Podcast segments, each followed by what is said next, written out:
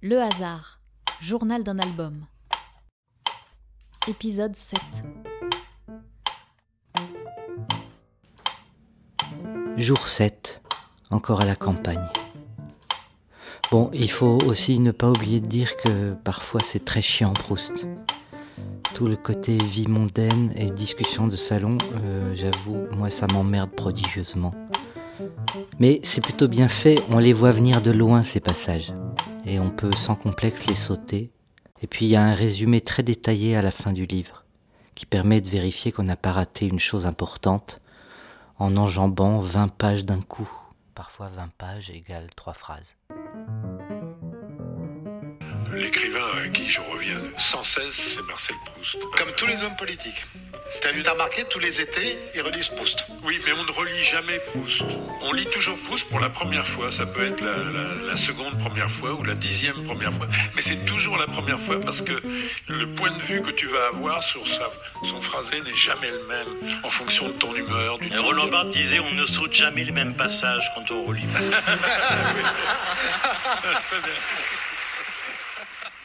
Blague à part, je me suis fait ce matin une réflexion à propos de ce titre si beau, à la recherche du temps perdu. Et je pensais à la musique et au temps de la musique, au sens du temps du métronome, du BPM comme on dit.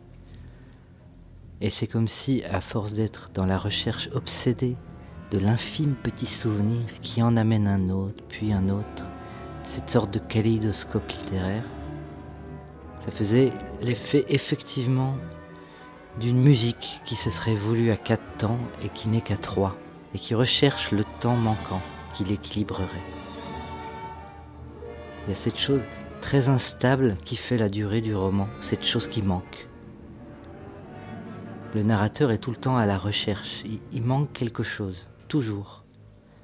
Et là, ça me fait penser à la valse de Ravel, qui est comme un souvenir évanescent d'une soirée de bal où le tempo de la valse, à trois temps donc, parfois est très net, très lisible, et parfois se perd sans brume, comme un souvenir qui n'arrive pas à devenir précis. Il y a dans ce titre, à la recherche du temps perdu, cette même idée, je trouve.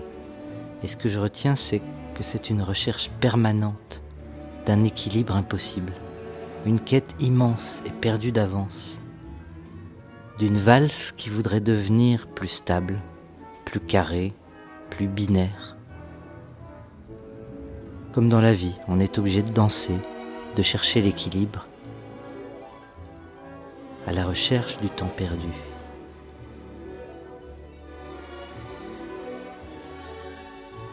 Cependant, je m'avisais au bout d'un moment, après avoir pensé à ces résurrections de la mémoire, que d'une autre façon, des impressions obscures avaient quelquefois, et déjà à Combray du côté de Guermantes, sollicité ma pensée, à la façon de ces réminiscences, mais qui cachaient non une sensation d'autrefois, mais une vérité nouvelle, une image précieuse que je cherchais à découvrir par des efforts du même genre que ceux qu'on fait pour se rappeler quelque chose.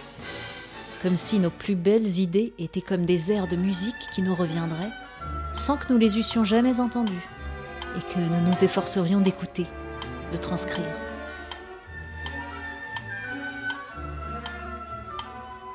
Marcel Proust, Le temps retrouvé.